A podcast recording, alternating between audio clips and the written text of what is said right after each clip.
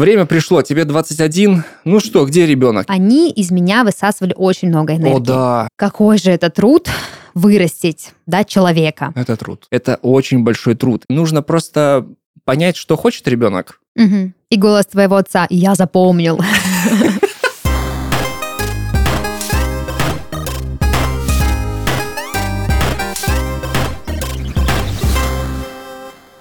Всем привет! Вы слушаете подкаст из 13 в 30. Еженедельное ток-шоу о молодых людях, которые постарели слишком рано. И в студии с вами ваши ведущие. Дарья — это я, и мой дорогой друг и коллега Илья. Привет. Мы в таком очень необычном составе. У нас нет Дианы, потому что она в отпуске но и ты, кстати, тоже в отпуске. Я тоже в отпуске, да, я вышел. Да, но ты здесь, а она далеко, да, и получается, что мы вдвоем, вообще это очень новый формат, и для меня, и для тебя, мне кажется, мы вдвоем с тобой никогда ничего никогда, не Никогда, да, я вообще никогда тет не был со мной вдвоем, да? Да, вот такой сегодня необычный опыт у нас с Ильей, выход из зоны комфорта, будем сейчас максимально прощупывать границы друг друга, но и тема у нас с тобой тоже не самая, скажем так, простая. Очень сложная. Да. Нам сложно будет рассуждать на эту тему, потому что сейчас ты сама расскажешь, почему. Да, мы сегодня хотим с Ильей поговорить о том, как изменилось наше отношение к детям, к родительству, а, но при этом мы не родители. И угу. пока, как я понимаю, не планируем. Я тоже так понимаю, мы не планируем стать родителями. А, знаешь, у меня есть интересная история касаемо восприятия детей как личностей, потому что я сам такой кидалт, как это да. принято говорить. Ты. Да, я был в лагере в качестве организатора. Я был там звукорежиссером, диджеем, и в семнадцатом году так получилось, что мне впервые пришлось взаимодействовать с 400 э, Летним э, ребенком. Да, он был вампиром. В общем, э, да, там на смене было около 400 человек, и со всеми ними нужно было взаимодействовать, всем э, угождать в плане музыки и характер. А вкусы, характер. вкусы детей в плане музыки известны своей да, кринжовостью. Да, и, в общем-то, э, помимо этого у меня еще был мастер-класс по диджеингу, а это более тесное взаимодействие, нежели чем э, там запись каких-то голосовых штук во время вечерних мероприятий и так далее. И вот что я могу сказать? Я там был в течение трех лет, и первый год для меня был достаточно сложным, потому что их безумная энергетика, их взгляды, их миллион вопросов, их э, вот это вот, а почему это работает так? А у тебя это, как у взрослого, на подсознании уже все устроено, и на самом деле это очень сложно объяснить, как, почему, допустим, Луна находится там, угу. ну и так далее. А вот на второй год, когда я приехал, я как будто бы проникся этим вот вайбом э, детским, и мне на самом деле стало с ними проще общаться. Почему? Потому что э, и они меня как бы вроде как узнали, ну потому что это как бы уже, скажем так, знакомство, которое переросло в нечто большее. И э, все эти вот эти вот взаимодействия, которые у меня с ними были, они э, превратились в такое как бы приятельство, партнерство, что ли. И мне стало с ними работать не страшно. То есть э, как будто бы из этого вытекает вывод, что нужно просто понять, что хочет ребенок, угу. и тогда вы станете с ним как бы ближе взаимодействовать. Ну, типа того, да. Слушай, ты классно сказал про то, чтобы понять, что хочет ребенок. Мне кажется, что у многих взрослых, которые особенно не имеют детей, дети могут пугать по той причине, что это очень неуправляемая вообще энергия. Ну, типа, ты никогда не знаешь. То есть дети привыкли свои эмоции проявлять так, как они хотят. Они их не могут контролировать, да, как взрослые, и это часто пугает. Э, очень сложно выдержать как бы нахождение рядом с ним. Плюс вот этот вот разрыв между вашим, э, вашей осознанностью, да, что как бы как будто бы с ними не о чем поговорить и все такое. Да, неловкая вот эта ситуация. Я вот что еще хотел сказать. Касаемо фильмов, да, нам в кинематографе всегда показывают вот этих вот обиженных на родителей детей, которые всегда говорят, вот, ты мне запрещаешь ходить на тусовки, играть в то, что я хочу. Э, ну, Или тусоваться с рэпером-наркоманом. Это из какого фильма? Anyway, э, да, и вот, э, вот эта вот проблема, когда родитель не совсем понимает настроение ребенка. Классно, когда в кинематографе это вроде как решается в конце таким как бы катарсисом, что ли. А вот в реальной жизни жизни ты э, тоже вроде как говоришь, что я, я, я не столкнусь с этим никогда. Mm-hmm. Ты просто это видишь на экране и все. А в итоге оказывается, что у тебя, и, ну, как у ребенка, точно такие же были проблемы. Э, но это, к сожалению, понимаешь очень поздно, когда уже повзрослел и слишком рано повзрослел. Mm-hmm. Вот эм, такая мысль. То есть, что э, кинематограф на самом деле очень хорошо отражает эм, такой zeitgeist. Mm-hmm. Ну, рода. интересный такой инсайт, да, мы все, не знаю, первый, не первый раз его получаем, что жизнь, конечно, не похожа на кино. Хоть кино вроде как бы, да, по жизни пишется. А я вот сейчас, слушая тебя, размышляю, в принципе, о том, как я вижу, да, детей, всю эту тему. Я работала когда-то преподавателем английского и взаимодействовала с очень маленькими детьми. То есть им там было по 3, по 4 годика, были и постарше детки.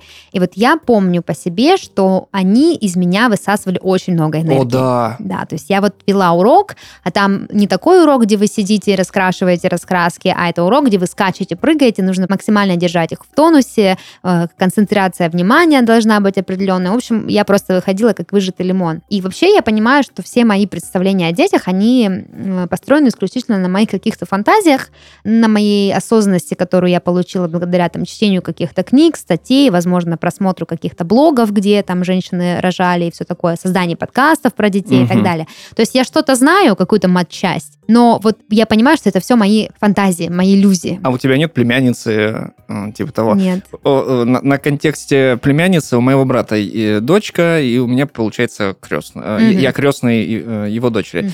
Первое время, когда он там менял вот эти вот все подгузники, рассказывал истории, как это быть отцом, он стал отцом первый раз. Я уже на тот момент как бы такой, да я тоже это смогу, что mm, это такого вообще, такого да. Но когда э, видишь, как брат пеленает э, ее подгузник, э, когда видишь, как он там ее кладет, убаюкивает, это очень большой труд. Ну вот, на самом деле, я хочу плавно перейти к теме того, что почему мы не хотим детей. Лично, Прямо сейчас? Да. Угу. Почему ты не хочешь? Почему, да.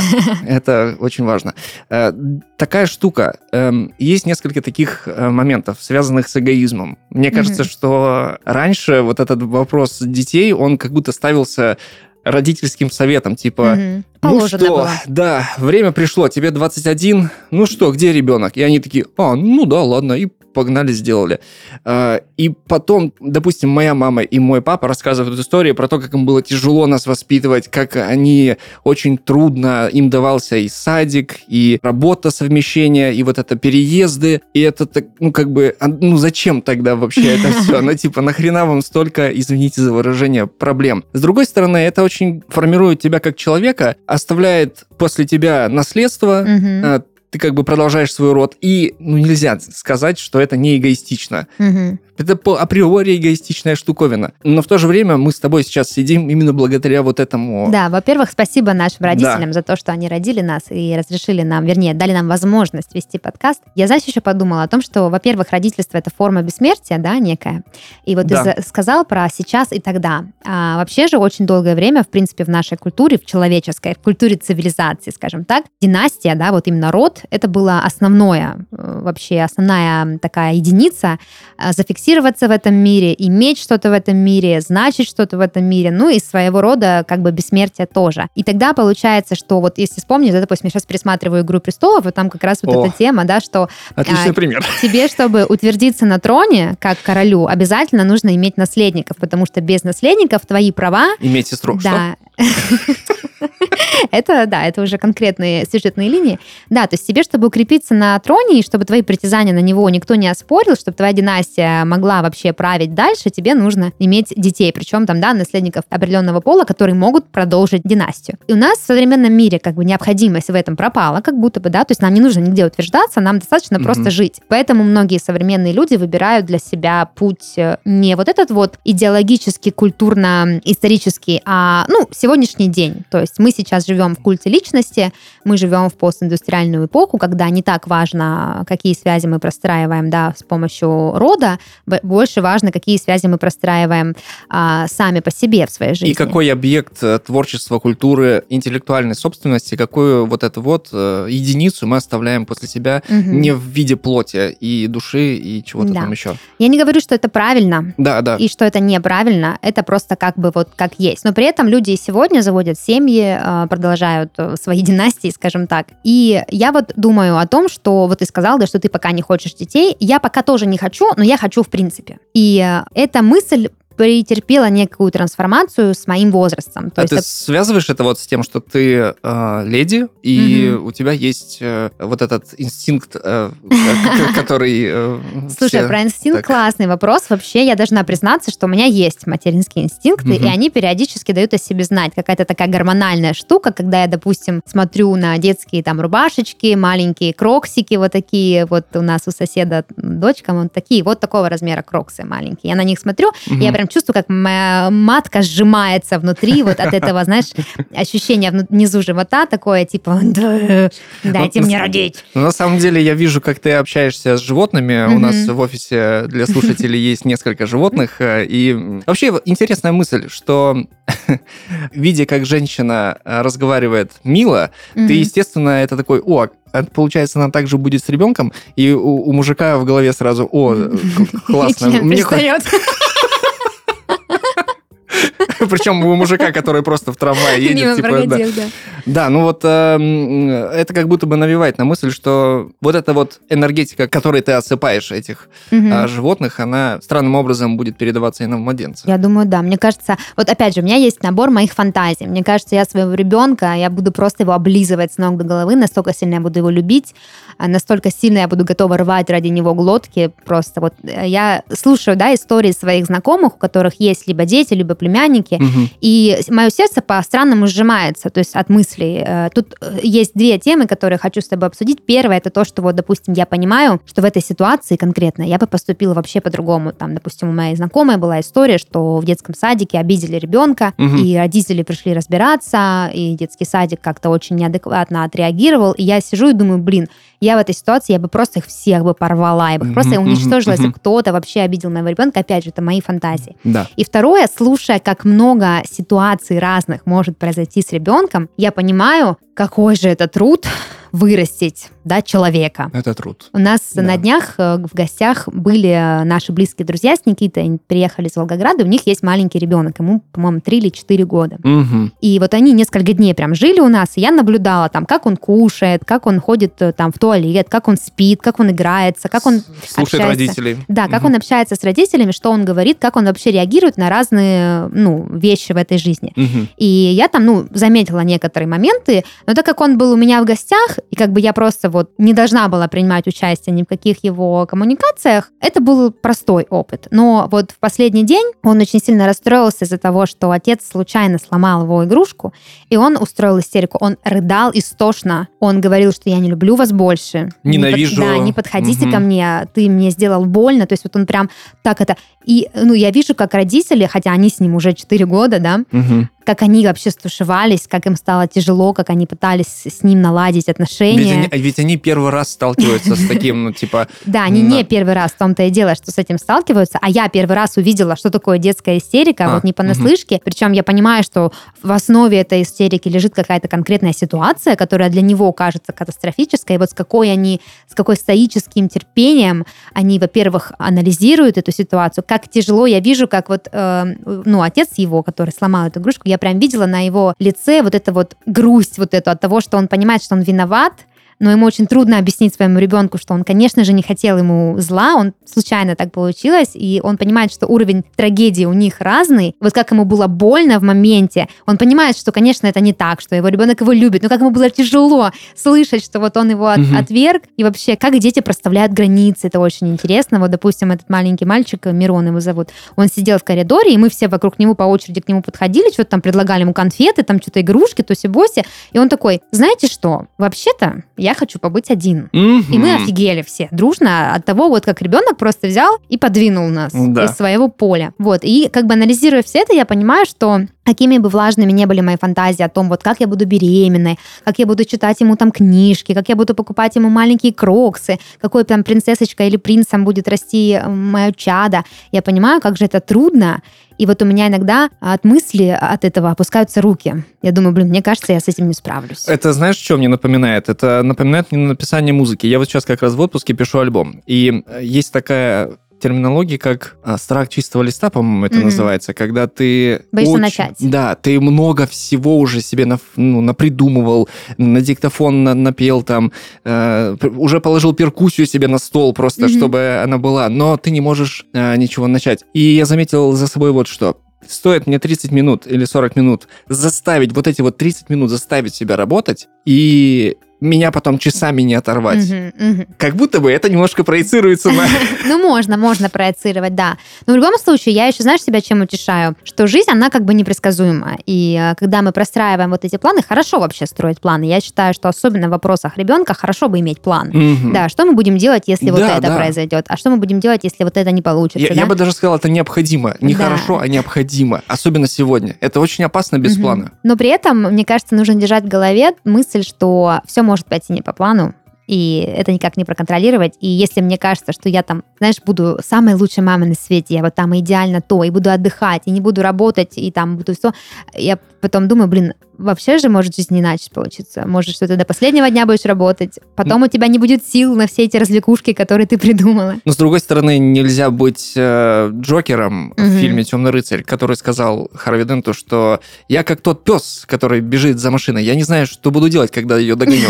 То есть Ну да. все-таки нужен план. Ты вот сказала про сына своих э, друзей. Мне вспомнилась история про свою племянницу. Есть моменты, когда она меня бесит. Ну, в хорошем смысле. Типа, она как-то, допустим, нет, я не буду. И ты Мгм. такой, ну, come on, тебе же хорошо делают. А потом ты такой, да, она еще маленькая, ей, кстати, тоже около четырех. И э, был момент, когда я пришел поиграть на гитаре к брату домой и просто взял гитару в руки и что-то играл. И ей это очень понравилось. И она села рядом со мной и просто смотрела на меня, на то, как я играю на гитаре, просто Мгм. типа перебор какой-то. И я понял, что я захватил ее внимание полностью. Мгм. И в тот момент, когда я понял, что я в центре ее внимания, она была окружена игрушками, у нее была куча развлечений. Там бабушка с дедушкой приехали, э, там еще что-то, еда. И, короче, я не смог сдержать слез. А, я просто... моя по- матка слова жалости.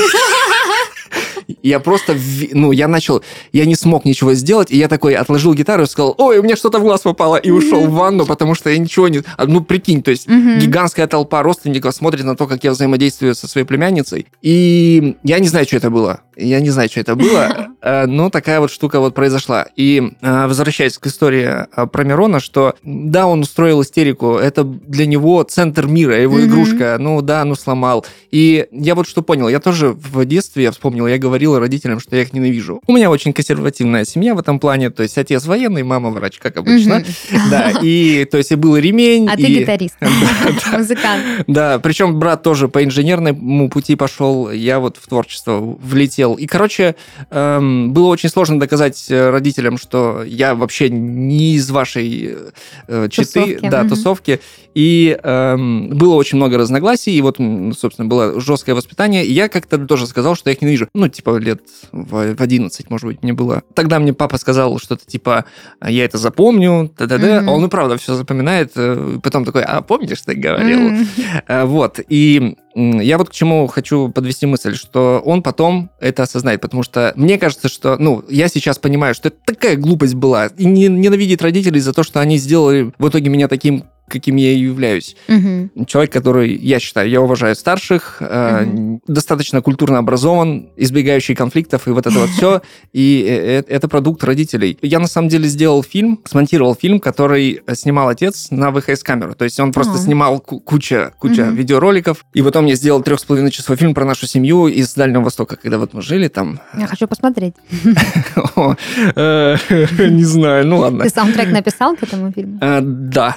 Написал. Э, Ну, короче, не суть. Э, Штука в том, что я вижу то, насколько было уморительно, ну, насколько уморительно сейчас на это все смотреть, э, что и там, э, допустим, там, когда меня мама стригла, я постоянно двигался, она такая, не двигайся, и не- и папа в этот момент снимает. Ну, это супер кринж, типа, э, и мама как бы не может полностью искренне показать эмоции, она бы, наверное, еще, ну, как бы больше кричала, но она их сдерживает, потому что папа снимает.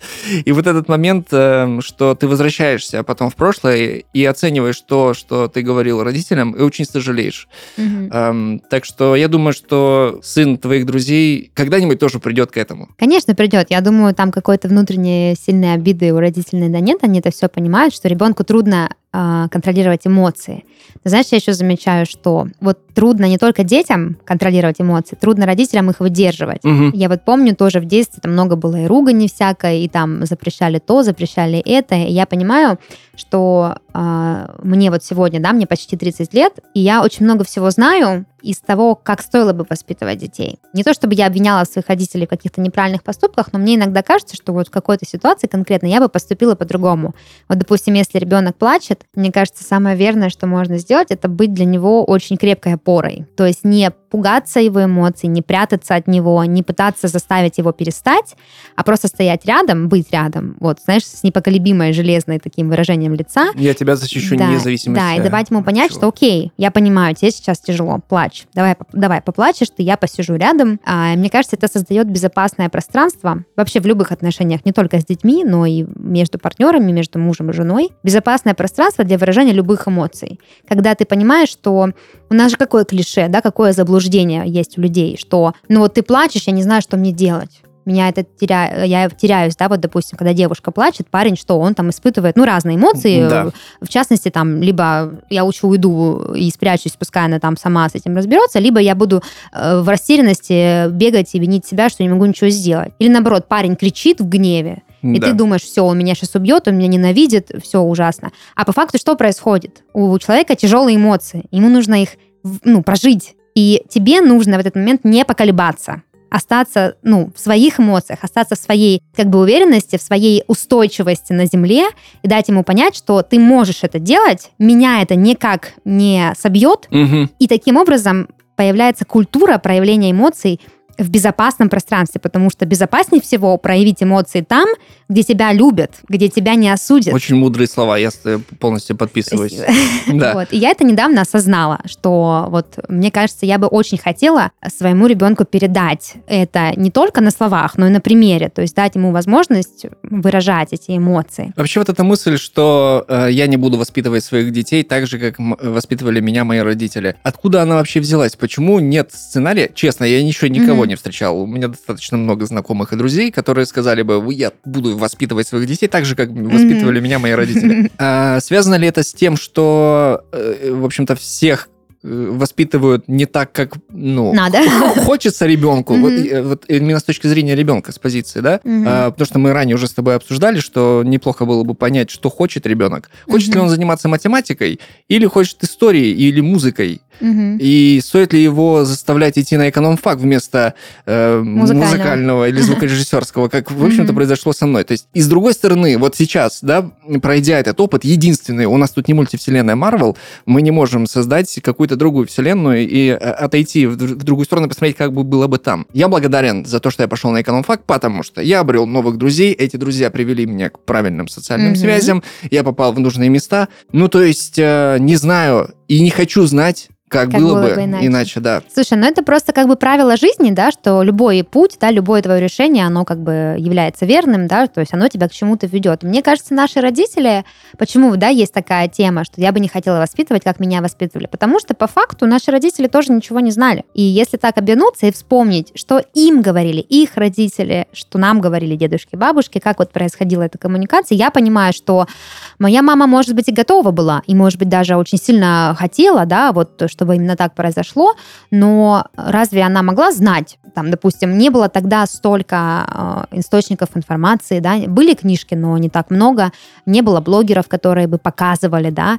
У нас сегодня есть очень большая, большое преимущество в плане воспитания своих детей. Мы можем получить знания, можем обратиться также к опыту своих родителей, но, наверное, поэтому получается, что я всегда держу в голове, они так сделали, потому что не знали. Это не страшно. Ну, как бы никто нас не учит. Нас почему-то не учат быть родителями. Ну да, ты вообще классно подметила, что сейчас очень много источников информации. Несмотря на то, что и тогда в целом было много источников информации, но вот каталогизация этой информации была ужасной. Ну, то есть приди в библиотеку и попробуй найти ну, нужного Попробуй, автора, да, э, который сможет тебе рассказать про э, тайны воспитания детей. А, и сейчас интернет, по сути, это такой телекинез, что ли, то есть Мгм. люди обмениваются мыслями по большому счету. Вот, и стало как бы проще, но опять же возникает вопрос, Статистика нам говорит о том, что рождаемость как будто бы снижается угу. по сравнению с предыдущим периодом. Ну, не, конечно, до создания интернета, а в целом. То есть э, в советское время, если угу. говорить про, конкретно про нашу страну, рождаемость была гораздо больше. Конечно, это можно связать и с э,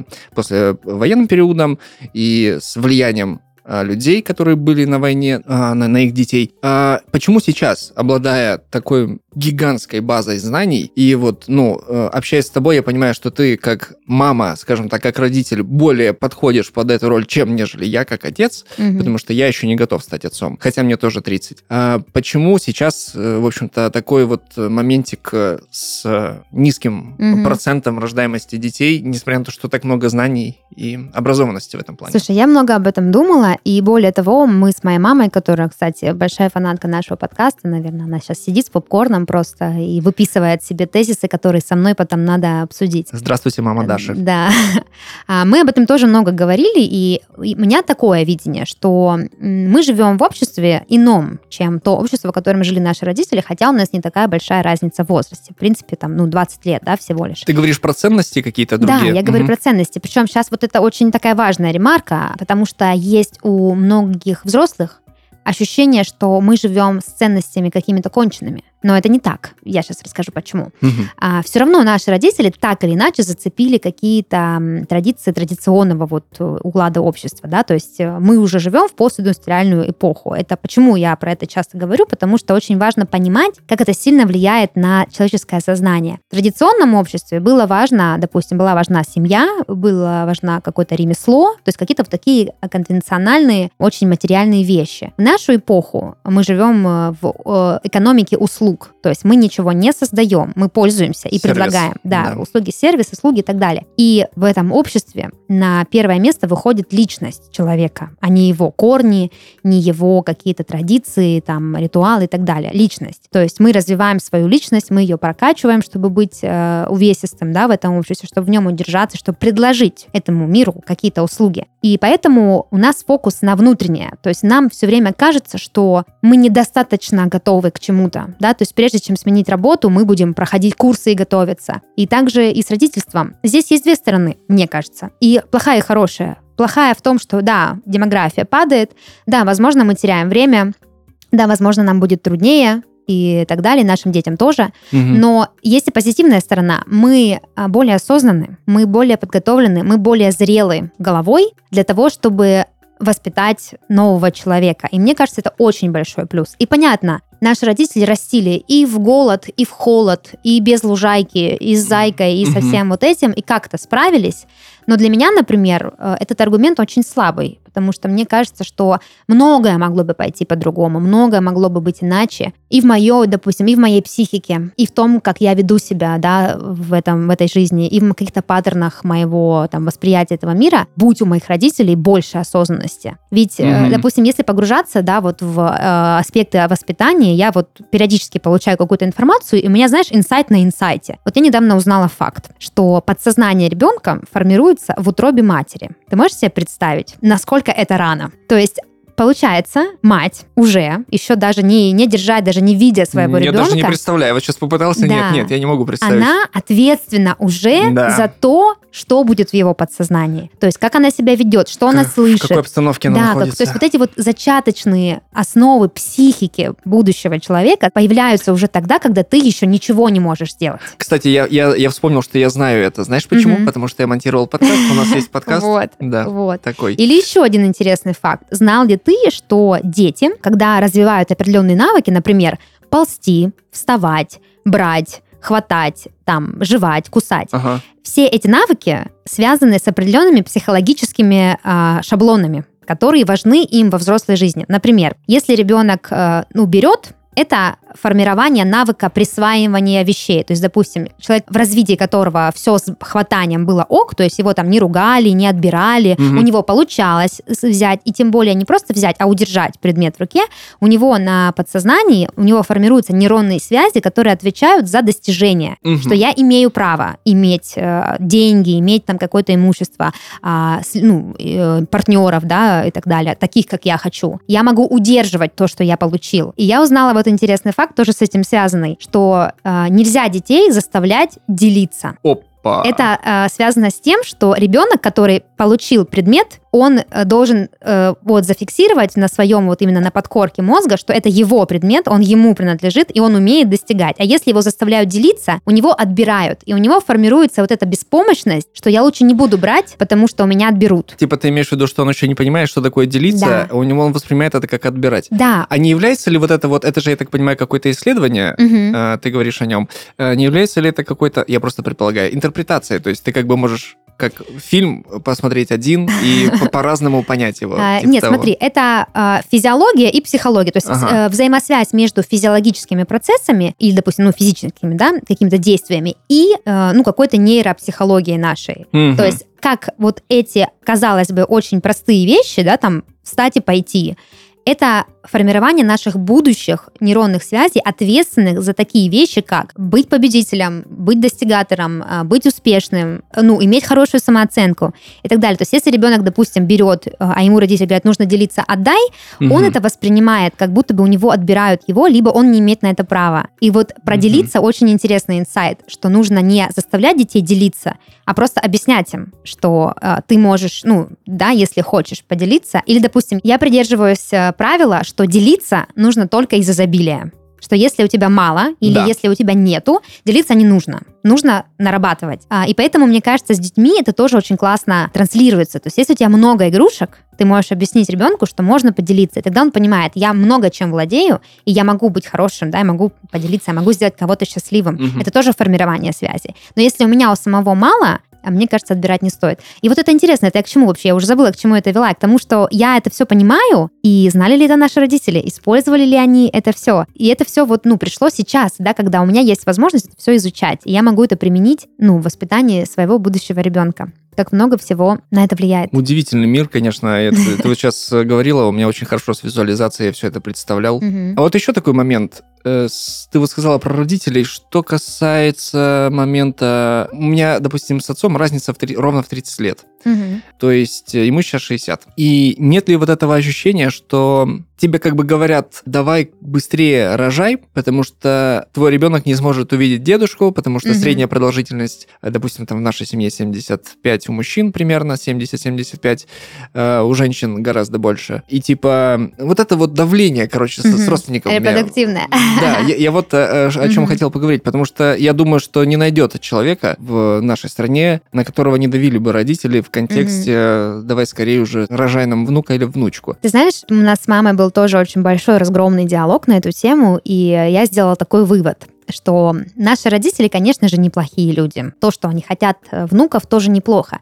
Просто иногда а, они не могут правильно коммуницировать потребность, да? А, и скажи они это другими словами, Вот это очень, да. скажи они на самом деле, что есть на душе, возможно, наши диалоги сложились бы иначе. Это как раз возвращаясь к вопросу понимания э, ребенка. да, Ну, понимание его желаний, Ну, да. ну вот, кстати, еще, и пока мы далеко не ушли от твоей мысли, что если у тебя все в избытке, то, пожалуйста, поделись. Мгм. А если нет, то нарабатывай, наращивай. Как будто бы, опять же, эта мысль э, сводится к культу личности. То есть ты Мгм. сказала про то, что это личность, и то есть, э, по сути, ну, нельзя просто взять и не воспитать в ребенке личность прежде Мгм. всего. Сразу, что ли, ему вдалбливать в голову про, э, там, смотри, э, вот какие ценности есть. Мгм. Есть семья, есть, как Вин Дизель говорил, ну и так далее. То есть по умолчанию ты должен сначала взрастить личность и э, персону, а лишь потом уже распоряжаться этой личностью, как будто бы. Ну, я имею в виду, что э, твои размышления на эту тему, а- они по умолчанию в любом обществе как будто бы направлены на то, чтобы изначально сделать личность. С другой Мгм. стороны, если мы обратимся, не знаю, к далекому прошлому, там, типа, в 19 век, условно, какой личности там вообще ре- речь шла? Там Мгм. просто банально выжить. Был Бог? Левый и правый, да. Да. Да, ну слушай, вот про личность тоже очень классная тема. А я все время слышу от взрослого поколения, да, что мы поколение эгоистов, что мы поколение, которое думает только о себе, А своем это что, комфорте. плохо? Это плохо? Почему Да. эгоизм приравнивается к плохому? Но даже хочется не в этой плоскости поговорить, что плохо, неплохо. А, да, есть, во-первых, разные трактовки. У нас просто такая у нас культура. Вот ну, с молоком матери впиталось то, что да, вот есть приемлемое поведение в обществе, а есть неприемлемое поведение. И эгоизм наделен вот этими, да, коннотациями. Эмоциями. Не будем сейчас вдаваться в этимологию Мгм, слова, да, возможно, да. там есть что-то негативное. Мгм. Но а, как я это все воспринимаю? Мне кажется, что каждый человек ответственен за то, какой он как он себя ведет, а, есть у него что-то или нет.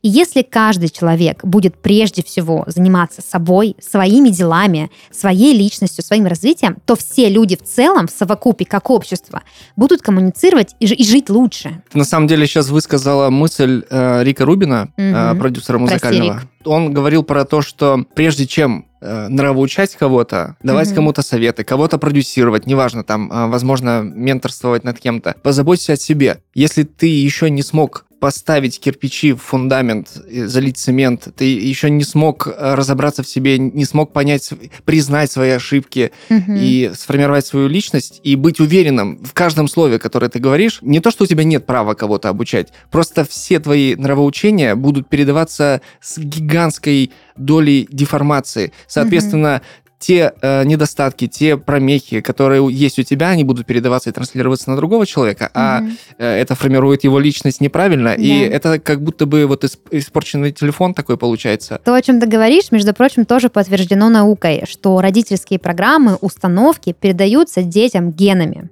То есть как раз-таки тот факт о том, что психика формируется у ребенка еще в утробе, значит, что все то, что ее мама а, этого ребенка не проработала в себе психологически, ему передастся по наследству. Да. И тогда в этой связи получается, что это долг каждого человека, каждого родителя настолько себя э, как бы пересоздать условно, да, да, очень чтобы- хорошее слово. его же поколение, которое будет, его же наследие, было с более здоровым психическим генофондом. То есть я это так воспринимаю, что я...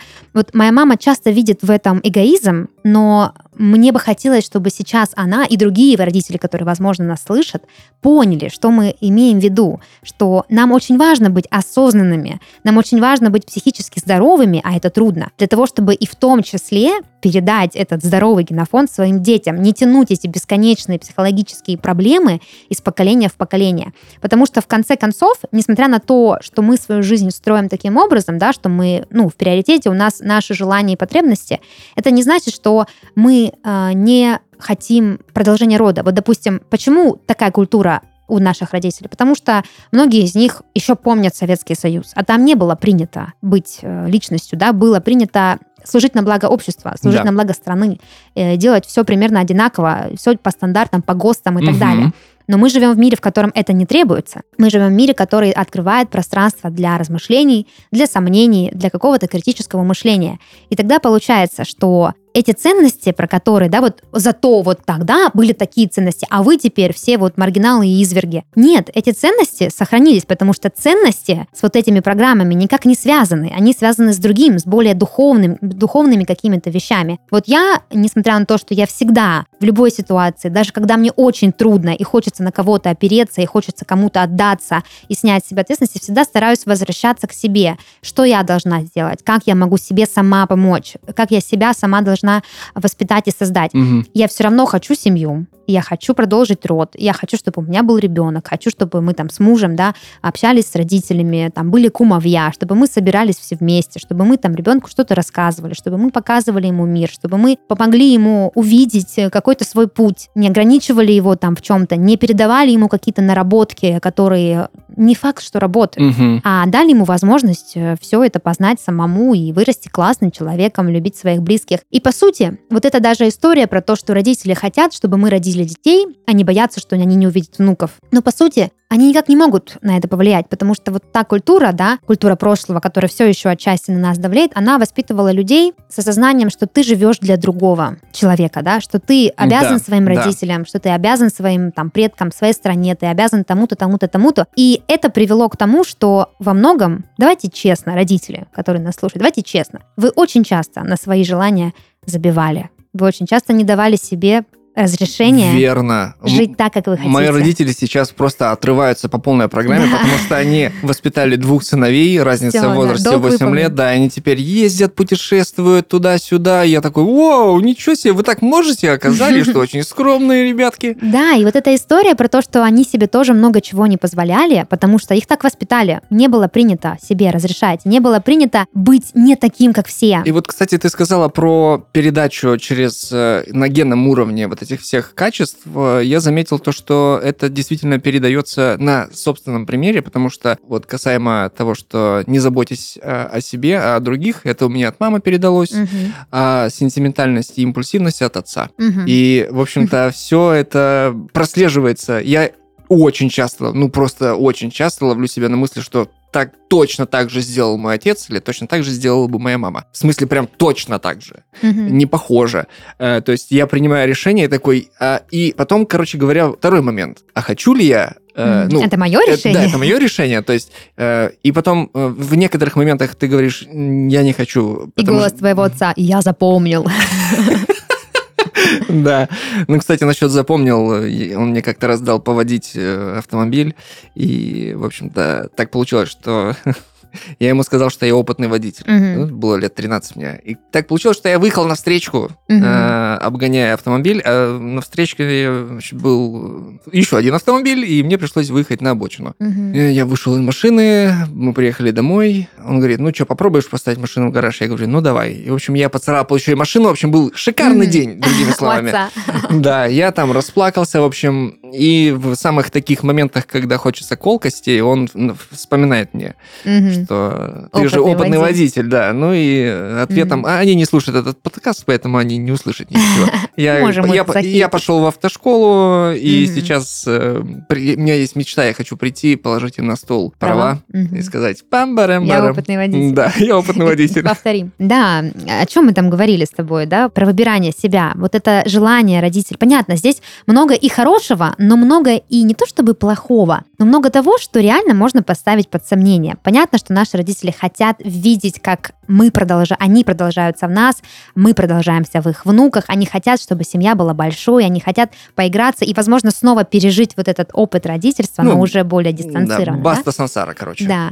Но с другой стороны, ведь вот эта потребность, чтобы они успели увидеть внуков, а вы успели там их воспитать, пока не постареете, это потребность соответствовать чему-то. Это потребность, опять же, удовлетворять не свои желания, жить не по своей правде, не свой строить мир, а как было заведено. Вот я об этом сегодня задумалась, вот как раз когда мы с тобой начали разговор, что наши родители часто осознанно или неосознанно подталкивали нас к дорожке, Которую Которая- хотя- хотят они, а не, а мы. даже, может быть, не они хотят, а которая вот, ну, это правильно, так лучше будет, так проще. Поверь мне. Да, так вот, так приемлемей. А я хочу набить свои шишки, Да. говоришь ты. А мы даже, может быть, и не про шишки, но в любом случае про смелость, даже не, даже не то слово. Вот в английском языке есть классное Ну да, слово смелость. dare.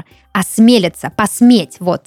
How Посметь, dare you? да, посметь делать не так, как надо, да, не так, как сказали, не так, как ожидают от тебя. Тоже вот в нашем воспитании, если так обернуться там на мой психологический опыт, возможно, твой опыт сам с моим тоже перекликнется, потребность угождать другим людям, потребность быть удобным. Ну, быть славным парнем, другими да, словами. или вот, знаешь, вот удобный, это хорошее слово, Мгм. когда ты никого не расстраиваешь. Ой, как и- удобно. Да, и с тобой вот как бы, с тобой очень просто, потому что ты удобный, потому Мгм. что ты вот выбираешь то, что от тебя ожидают. И это не, не вызов нового поколения старому, это не какая, какая-то революция, это не то, что мы вот как-то так настолько прогнили внутри, что мы вот от- отказались от традиций.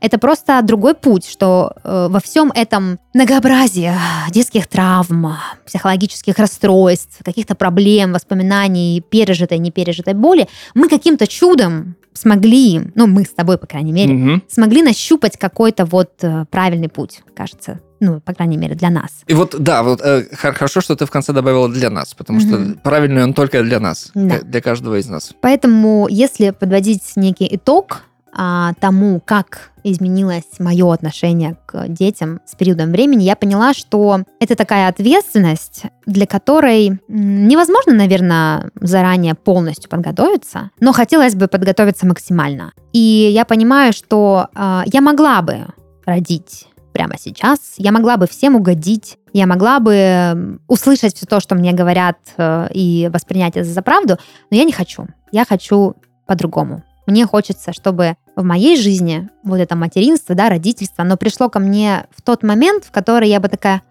«А, вау, Осознание, мгм». озарение. Мне кажется, когда твой ребенок послушает этот подкаст, надеюсь. Да. А так много подкастов я могу дать ему послушать. Блин, Например, да, айтишечку. айтишечку. Да, как раз почему Луна справа, а не слева. Да, вообще, конечно, много об этой теме, мне кажется, можно говорить. Да, она, она, причем у меня тоже как бы есть небольшой опыт в этом плане начитанность, вот это все терминология, собственно, я ребенок, как бы сын своей матери и отца, Мгм. и э, у меня есть племянница, и я как бы э, каждый день езжу на велосипеде, и так случается, что мне приходится ездить по тротуарам, простите, пожалуйста, пешехода, но у нас город не приспособлен для велосипедистов, и когда идет ребенок, я просто жму на тормоза и очень аккуратно, потому что они могут внезапно, а, бабочка, и все. Да. Очень э, вот это вот сострадание, сочувствие сразу же рождается, что я очень... Инстинкты. Да. Как изменилось мое отношение? Давайте так, я стал их воспринимать как детей. То есть раньше я их воспринимал как... Себе- помеху. Нет, нет, как себе подобное, типа. А я стал теперь как детей воспринимать. Вот какая Мне- штука. Знаешь, мне кажется, даже вот в плане отношений с детьми не столько важно воспринимать их там как детей или не как детей, а как отдельное нечто. Потому что для родителей часто дети продолжение там их руки, их ноги. Это отдельный человек, у него свой мир, у него там свои чувства.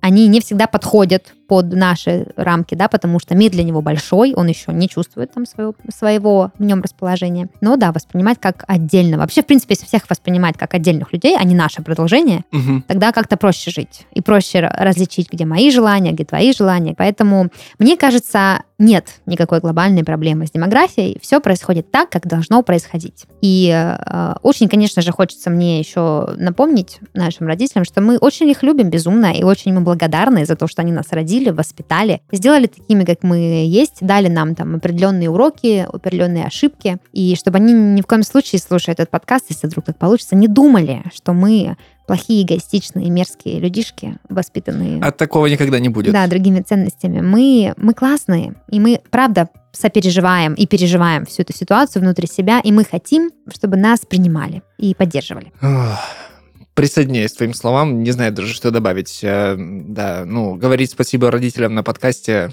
эгоистично. Да, ну, эм, что хотелось бы сказать еще. Да, спасибо маме, спасибо папе и брату. И партии. Да, клево. На самом деле, то, что ты сказала про то, что мы классные, мне кажется, что мы классные, потому что наши родители. Типа, я не говорю про то, что э, они сделали нас классными, а они предоставили нам возможность Стать классными. стать классными. Да. Пожалуйста, поп-культура, музыка, еда. Подкасты. Да, все что угодно, пожалуйста. Короче, как-то так. Я считаю, что не должно быть какого-то окончания логичного. Да. Пускай вот все придется. вот Пусть, так. э, пу- пусть мы остановимся на ноте, где волчок в фильме э, «Начало» крутится э, и не крутится падает. и не падает.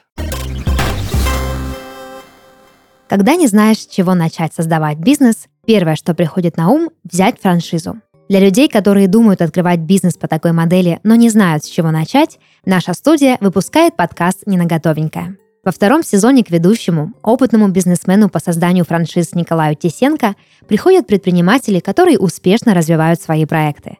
Вас ждут экономические, юридические и маркетинговые детали, которые помогут выбрать лучшую для вас франшизу, запустить ее, а после успешно развивать. Второй сезон подкаста «Не на готовенькое» уже доступен на всех платформах и на YouTube-канале студии Red Barn.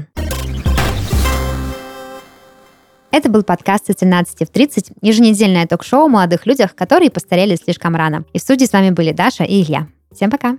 Адью.